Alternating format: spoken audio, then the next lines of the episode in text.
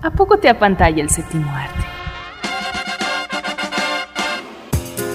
Bienvenido a Cinemanet, la mejor dosis de imágenes auditivas para la apreciación cinematográfica. Las butacas están listas.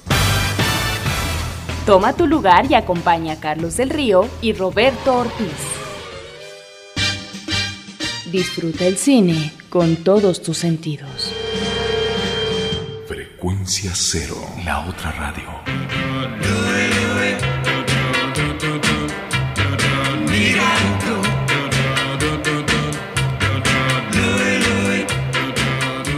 Es de esta manera que les damos la más cordial bienvenida a Cinemanet a través de Frecuencia Cero, nuestra página de internet www.cinemanet.com.mx o www.frecuenciacero.com. Yo soy Carlos del Río y le doy la más cordial bienvenida a mi amigo y compañero Roberto Ortiz.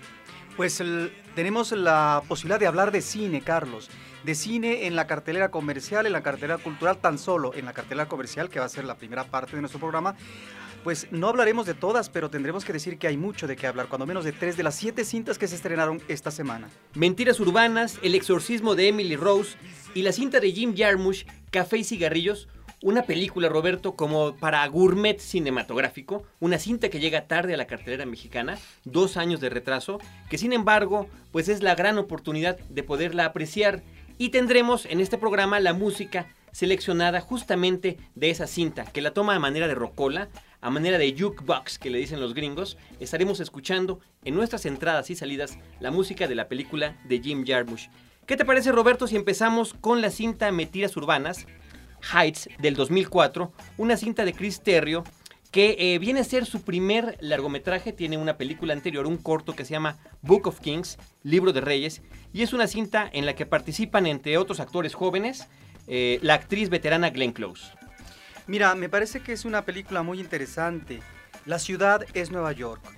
Se trata de un día en la vida de cinco personajes que trabajan en diferentes actividades. Un abogado de una firma importante, una actriz que diríamos ya consagrada, es una especie de diva actoral, otro actor de cine independiente que está haciendo sus pininos, una fotógrafa y, y también un periodista.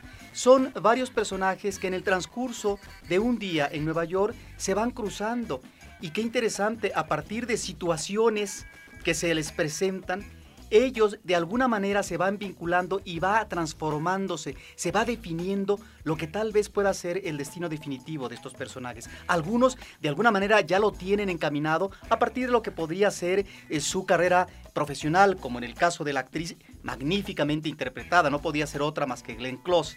Pero otros personajes que están dubitativos o que están en el reclamo de qué cosa es eh, lo que tenemos que definir en las vidas. Por ejemplo, una pareja, una pareja heterosexual está a punto de casarse, pero uno de ellos, eh, la pareja masculina, tiene que revisar su pasado a propósito de preferencias de tipo homosexual que ha tenido, pero que a lo mejor todavía están latentes. Un actor Nobel se encarga de tratar de que este personaje defina perfectamente las cosas para darle su lugar a los sentimientos que finalmente están ahí. Yo creo que son situaciones también propias de la violencia urbana que en un momento van a definir de otra manera las cosas. Una interesante propuesta en la cartelera eh, pues de estreno en esta semana. Y por cierto, Roberto, uno de los comentarios que quisiera yo hacer en lo que se refiere al reparto es que algunos de los jóvenes actores y actrices que participan en la cinta han tenido pequeños papeles en otras películas de gran presupuesto. Está por ahí Elizabeth Banks, que es la chica que sale como Betty Brandt en las tres películas de Spider-Man. Y digo las tres porque también ya está firmada para la próxima Spider-Man 3. Ella es la secretaria de JJ Jameson, el jefe del diario El Clarín donde trabaja Peter Parker. Está también James Marsden, quien ha aparecido en las dos películas de los Hombres X como el personaje de Cíclope. Es decir, gente que ya ha tenido alguna exposición, no en papeles principales, pero que estas películas con este reparto, como dices tú, bien repartido de los personajes en los que se van cruzando las historias, les permite una mayor exposición distinta. Sí, que son papeles menores, entre comillas, en la medida en que no son eh, los eh, protagónicos, pero sin embargo creo que al actuar en este tipo de películas eh, de corte más independiente o experimental, pues tienen cabida también en eh, la cartelera comercial y dan yo creo que magníficos resultados a partir del talento de este cineasta que tendremos que seguir en la pista, Carlos. Claro que sí, el nombre es Chris Terrio, es muy joven, nació en 1976 y la película se llama Mentiras Urbanas, está ya en cartelera. Esto es Cinemanet, nuestro correo de voz 2455 5099. 2455 5099. Nuestra dirección de internet www.cinemanet.com.mx. Volvemos.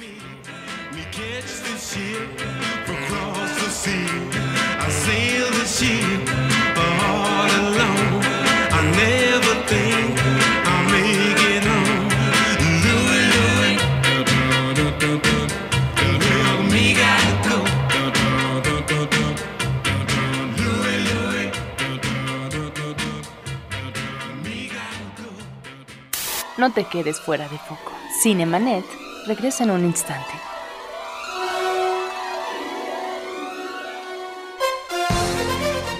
Interplanet presenta su nueva división. Frecuencia Cero, la otra radio. La primera propuesta formal de producción de contenidos podcast en México. Frecuencia Cero.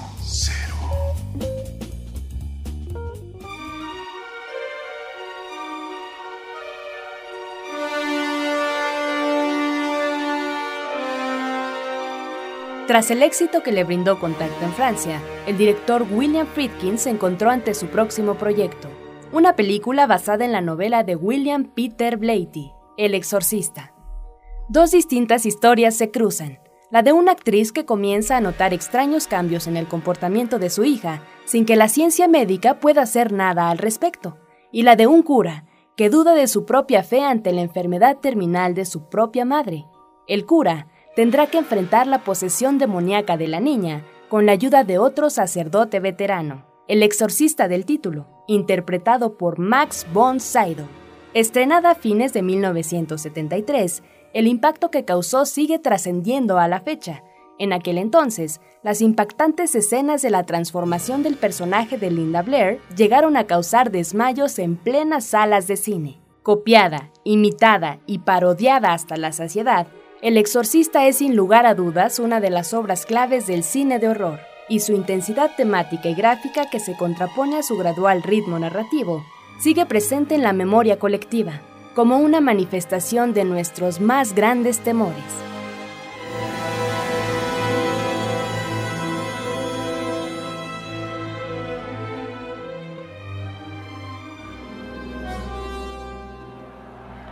Historias múltiples en tiempos cortos. Cinemanet. Regresamos.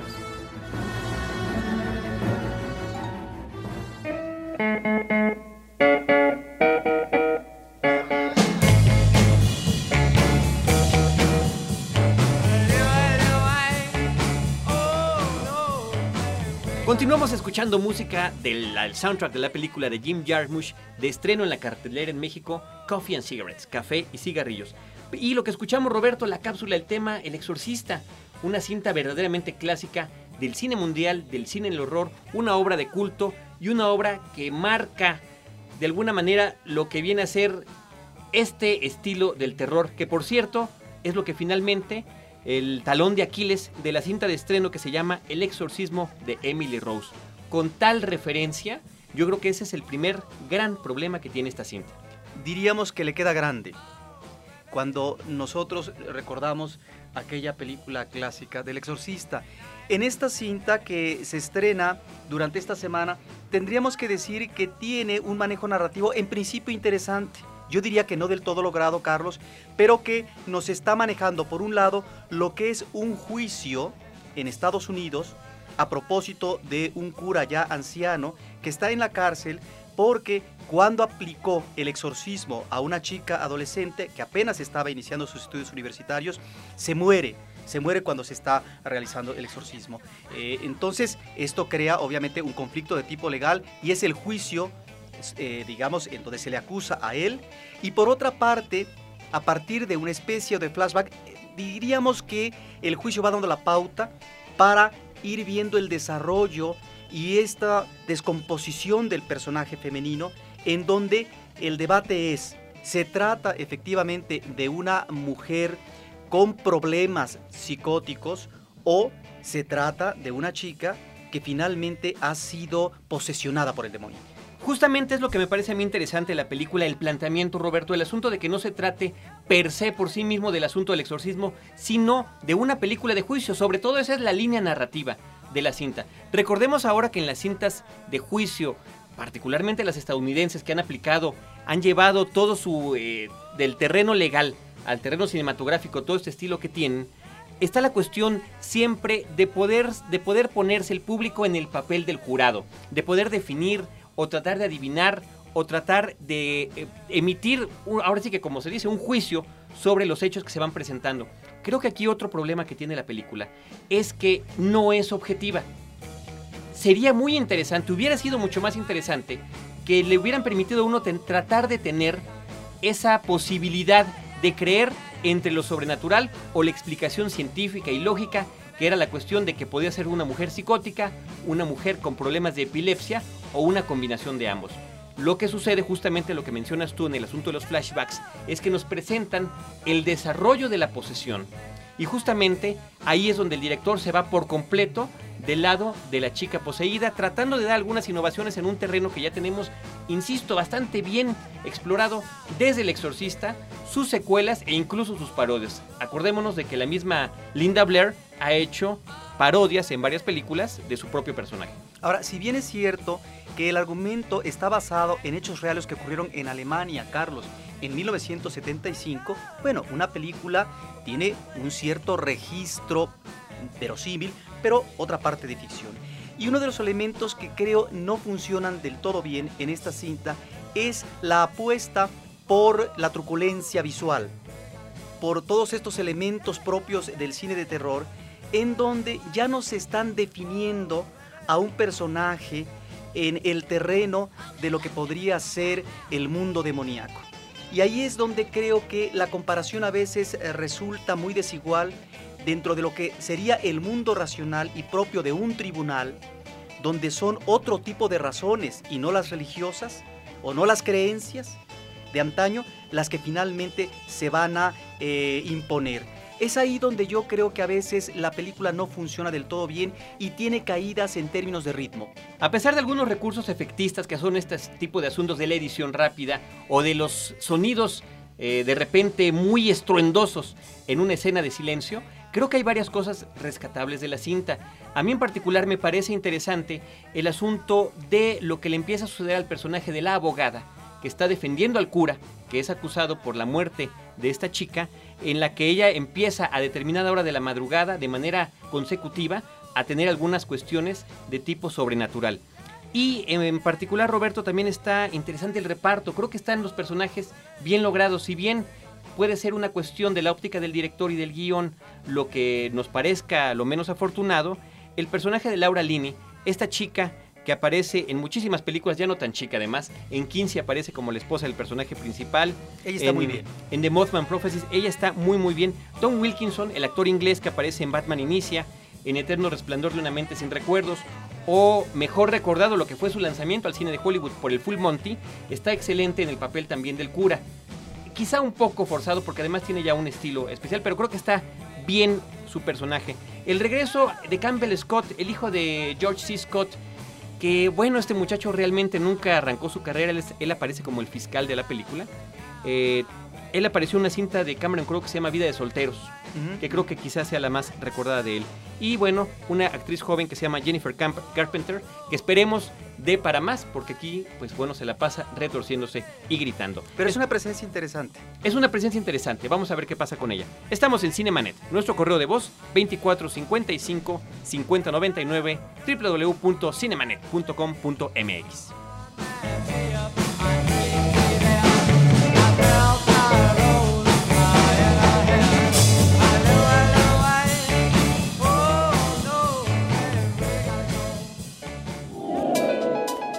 Cinemanet regresa en un instante. Escucha, ya está en calma. Tu iPod ha vuelto a la normalidad porque le has dado lo que necesitaba. Frecuencia Cero, la otra radio. La primera propuesta formal de producción de contenidos podcast en México. Frecuencia Cero. Cero.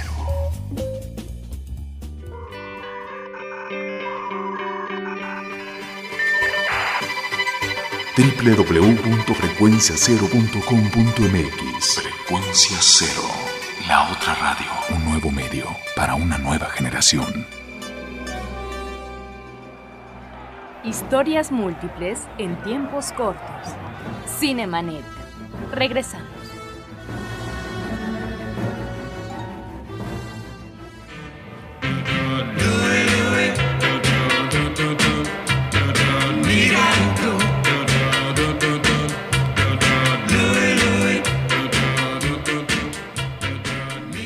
Ahora sí, Roberto, con esta música que seguimos escuchando de la película de Jim Jarmusch, Café y Cigarrillos, pues vamos a platicarle el estreno más importante definitivamente de la semana. Además es el estreno en cartelera comercial. Una película que está en pocas salas de cine, es importante que chequen sus carteleras para ver si la quieren eh, apreciar. Bueno, pues que, la vean pronto, estas cintas no duran mucho. Café y Cigarrillos de Jim Jarmusch. Está en cinco salas, eh, Carlos, nada más. Es una película en blanco y negro. Hay que verla de inmediato porque seguramente en una semana o desaparece del mapa o se queda, si acaso, en una sala refundida en horarios no tan adecuados para uno a veces que quiere ver las películas en la tarde o en la noche y que la cinta se programa ya de salida al mediodía. Esta es una película en donde se reúnen varios cortos, diríamos que viñetas, Carlos, con diferentes personajes, diferentes actores, en torno a qué? Al ritual de estar tomando en una mesa de una cafetería café y al mismo tiempo eh, tratar de complementar esta acción placentera con fumar un cigarrillo. Pero estos cortos Jim Jarmusch los comenzó a realizar desde los años 80, desde 1984-86 y eh, los últimos son de 2002-2003. Es una colección de 11 cortometrajes, todos ellos en blanco y negro. Y bueno, en ese sentido, yo creo que el título de la, de la, película es más que apropiado, es absolutamente literal, porque Café y Cigarrillos es prácticamente todo lo que vemos en la cinta. Son esos encuentros entre personajes que se conocen, entre personajes que no se conocen, pláticas que pueden pasar de lo absolutamente trivial, algunas cuestiones un poco más elaboradas, con distintos resultados a lo largo de todos ellos. Ahora, situaciones eh, como tú de alguna manera estás esbozando que podrían parecer absurdas, disparatadas, incongruentes. Yo creo que aquí encontramos el ingenio de un cineasta como Jarmusch a propósito de ciertos cortos. Eh, como por ejemplo, ese yo creo que es muy del estilo del director, que por cierto, como corto en sí, ganó el premio al mejor cortometraje en el Festival de Cannes en los años 80. Y me estoy refiriendo a esta reunión de dos músicos. No sé si quieras platicarlo. Sí, claro, se trata de Iggy Pop y de Tom Waits, quienes aparecen en su papel de ellos mismos, encontrándose, como dice el título del cortometraje, en algún lugar de California, en una cafetería junto a una vieja rocola, y parece que no se habían tratado nunca personalmente, y empiezan a descubrir cosas de cada uno de ellos, y finalmente resulta que no se entienden, ¿verdad? No puede surgir esa amistad de la apreciación que musicalmente se tienen. Sí, ahora, como toda película conformada por diferentes cortos o historias, aunque aquí hay una línea central, yo creo que está muy definido argumentalmente en términos de lo que es el ritual de tomar café y fumar cigarrillo, sin embargo tendríamos que decir que es dispareja la película, algunos cortos son mejores que otros. Y claro, como un uh, buen director, pues deja eh, los mejores cortos para el final. Ya mencionaste tú el de los músicos que creo que es el de los más logrados, pero por otra parte yo mencionaría dos de ellos que me parecen extraordinarios. Uno que se llama Primas, que es la reunión de una actriz famosa y que en un tiempo que tiene de eh, esparcimiento, ella eh, recibe a una prima suya. Pero Ambos personajes son interpretados por la misma Kate Blanchett. Mientras eh, esta actriz es una actriz eh, muy cuidadosa, sofisticada, educada, etc., la otra es como una rockera reventonera las diferencias de personalidades, pero también la imposibilidad para hablar con sinceridad del pasado o del presente, de lo que sienten una a la otra. Eso me parece que es uno de los mejores cortos, Carlos. Y otro que se llama Primos. Con dos estupendas presencias, Steve Coogan y Alfred Molina, a propósito de lo que podría ser eh, ellos, eh, el mismo árbol genealógico, identificándose como primos. Eh, dos egos impresionantes ahí reunidos.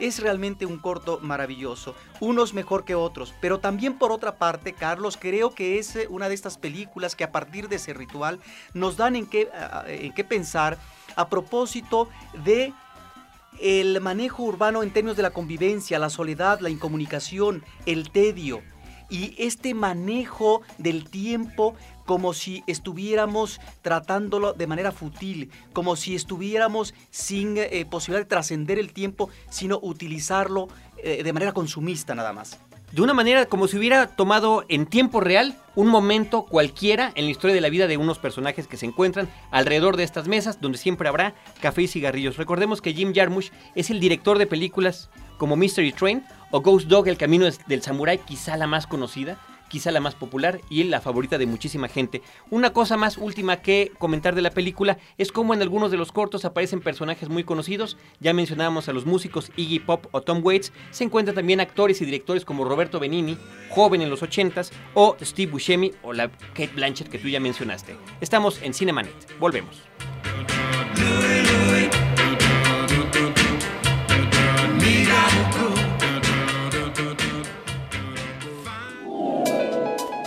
Cinemanet regresa en un instante.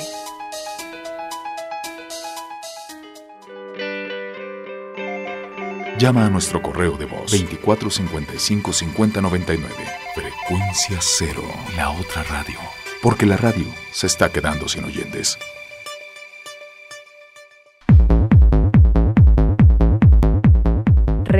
La Cámara Nacional de la Industria del Vestido informó a los medios que la piratería ejercida en México provoca en la empresa mexicana pérdidas anuales por 1.700 millones de dólares. Son cuatro los rubros más afectados. Fonogramas, programas de cómputo, sistemas de televisión de paga y cine. En este último campo, las pérdidas son de orden de 340 millones de dólares, lo que quiere decir que 9 de cada 10 películas vendidas en el país son piratas. El contrabando y la piratería no son exclusivos de México. Si consideramos la falsificación de productos en China, Rusia, India, Filipinas, Medio Oriente y otros países más. Esto por supuesto no es consuelo, pero nos remite a una problemática compleja que entraña varias aristas. Ciertamente la piratería afecta a la industria nacional, al empleo y los derechos por propiedad intelectual.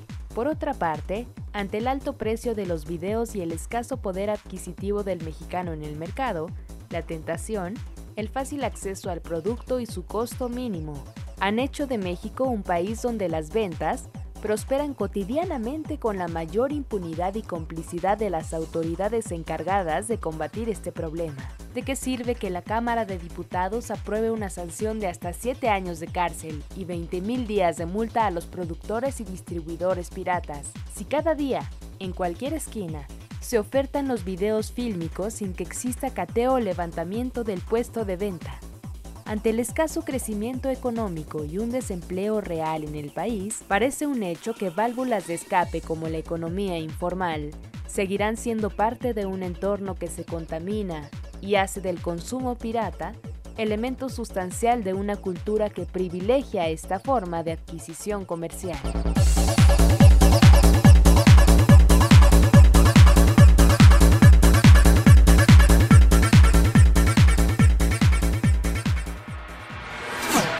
Del flashback. Estamos de regreso.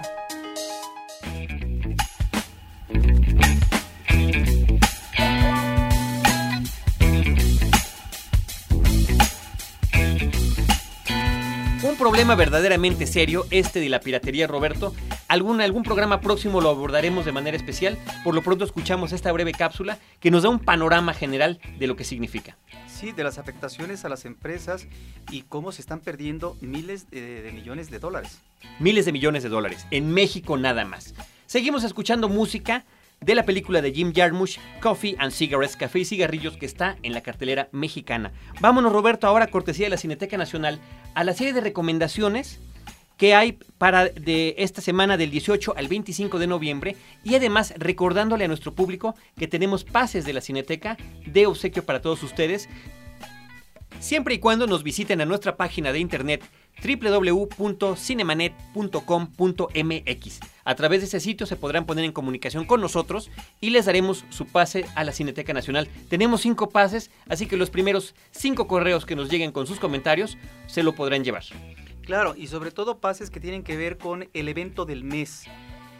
En cuanto a actividad cinematográfica se refiere, Carlos, eh, comienza la 46 Muestra Internacional de Cine. Ni más ni menos que la Muestra Internacional de Cine, todo un evento cinematográfico dos veces al año en esta Ciudad de México y además viaja, ¿verdad?, de manera itinerante a distintos estados de la República. Sí, Carlos, eh, está en Cineteca Nacional primero en más de una sala, pero también paralelamente en varias salas del circuito, eh, digamos aquí eh, metropolitano, en salas de Cinemex, de Cinépolis, pero también en esos circuitos de la eh, Universidad Nacional Autónoma de México, del Politécnico Nacional, etcétera. De tal manera que no hay pretexto.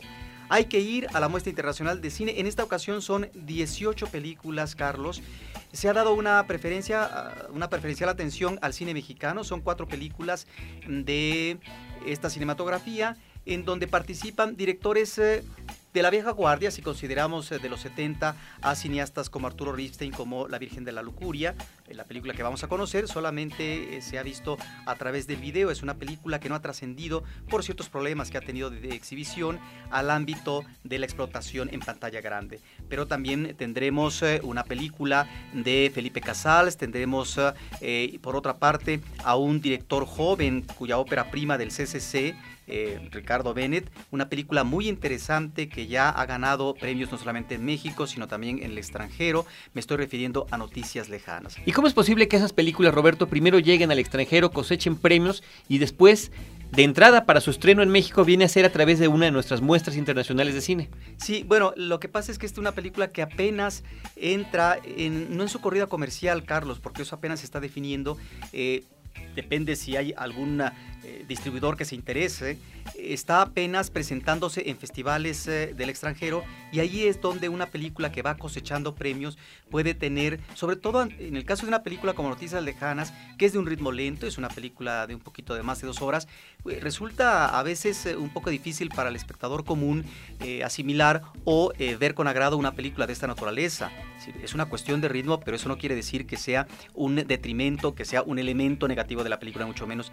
Esta es una cinta que yo creo que eh, va a dar mucho de sí en términos de comentarios. Y la otra mexicana es Mezcal Carlos, una cinta de Ignacio Ortiz, el cineasta de Cuento de Hadas para Dormir Cocodrilos. Esta, la película Mezcal, es una cinta que se basa muy libremente en la novela Bajo el Volcán de Malcolm Lowry. Pero hay muchas otras cosas con respecto al cine internacional, películas que han recibido premios en otros festivales eh, del extranjero. Está ni más ni menos, eh, Carlos, Los Tres Entierros de Melquiades Estrada, esta película de Tommy Lee Jones que en el último festival de Cannes ganó eh, la Palma de Oro al mejor actor, pero al mismo tiempo el premio al mejor guion a Guillermo Arriaga, el mismo guionista de Amores Perros. Y Tommy Lee Jones, por supuesto, es el actor que todos conocemos por infinidad de películas comerciales. Carlos, tenemos eh, varias películas, mencionaremos algunas nada más, por supuesto. Una coproducción de Francia e Israel que se llama eh, Mi Tesoro, que es eh, esta relación dificultosa entre una chica adolescente de 17 años con su madre, que es prostituta, y cómo la hija trata de remontar esta cuesta en trabajos realmente difíciles y de poca monta. Otra cinta que es un homenaje a la ciudad de Roma, de este director ¿te acuerdas? Que tiene otras cintas interesantísimas como Un Día Especial, Nos Amábamos Tanto. Nos estamos refiriendo a Ettore Scola. Es una cinta italiana, Gente de Roma, que es un recorrido a través del transporte por esta ciudad de Roma y sus encantos que ya desde los 50 y los 60, eh, aunque fuera un tanto de manera deformada o reconstruida o de estudio, nos la presentaba, nos las planteaba eh, Federico Fellini, ¿te acuerdas? En eh, películas como La Dulce Vita. Y las películas de Ettore Scola son esas cintas entrañables, ¿no? Donde uno verdaderamente se identifica y reconcilia con los personajes. Así es, Carlos. Tenemos uh, una película romana interesante que se llama María a propósito de la dificultad de estos países que pertenecieron a los gobiernos socialistas y que ahora se enfrentan a problemas de desempleo, de asistencia social y esta terrible realidad en algunas comunidades en términos de prostitución. En fin, hay toda una serie de películas. Está François Ozon, un cineasta importantísimo también. Está Thomas uh, Winterberg, este cineasta, ¿te acuerdas? Que de alguna manera es de los introductores eh, con uh, eh, unas películas muy interesantes de lo que va a ser el grupo Dogma. En nuestro siguiente episodio de Cinemanet seguiremos hablando de la muestra internacional de cine, porque hay muchísimas películas, como tú lo comentas, son 18, no da tiempo de hablar de todos, pero pueden consultar la página de la Cineteca Nacional, www.cinetecanacional.net. Allí van a poder encontrar la información de los horarios y de los lugares donde se van a exhibir. Sigan por favor pendientes de este podcast que se llama Cinemanet de Interplanet.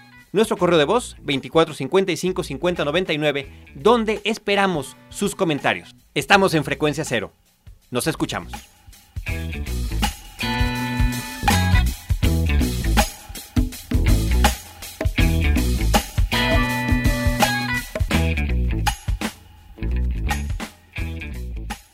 Los créditos ya están corriendo.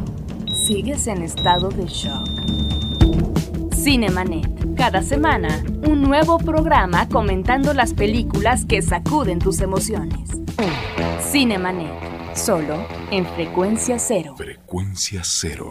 La otra radio.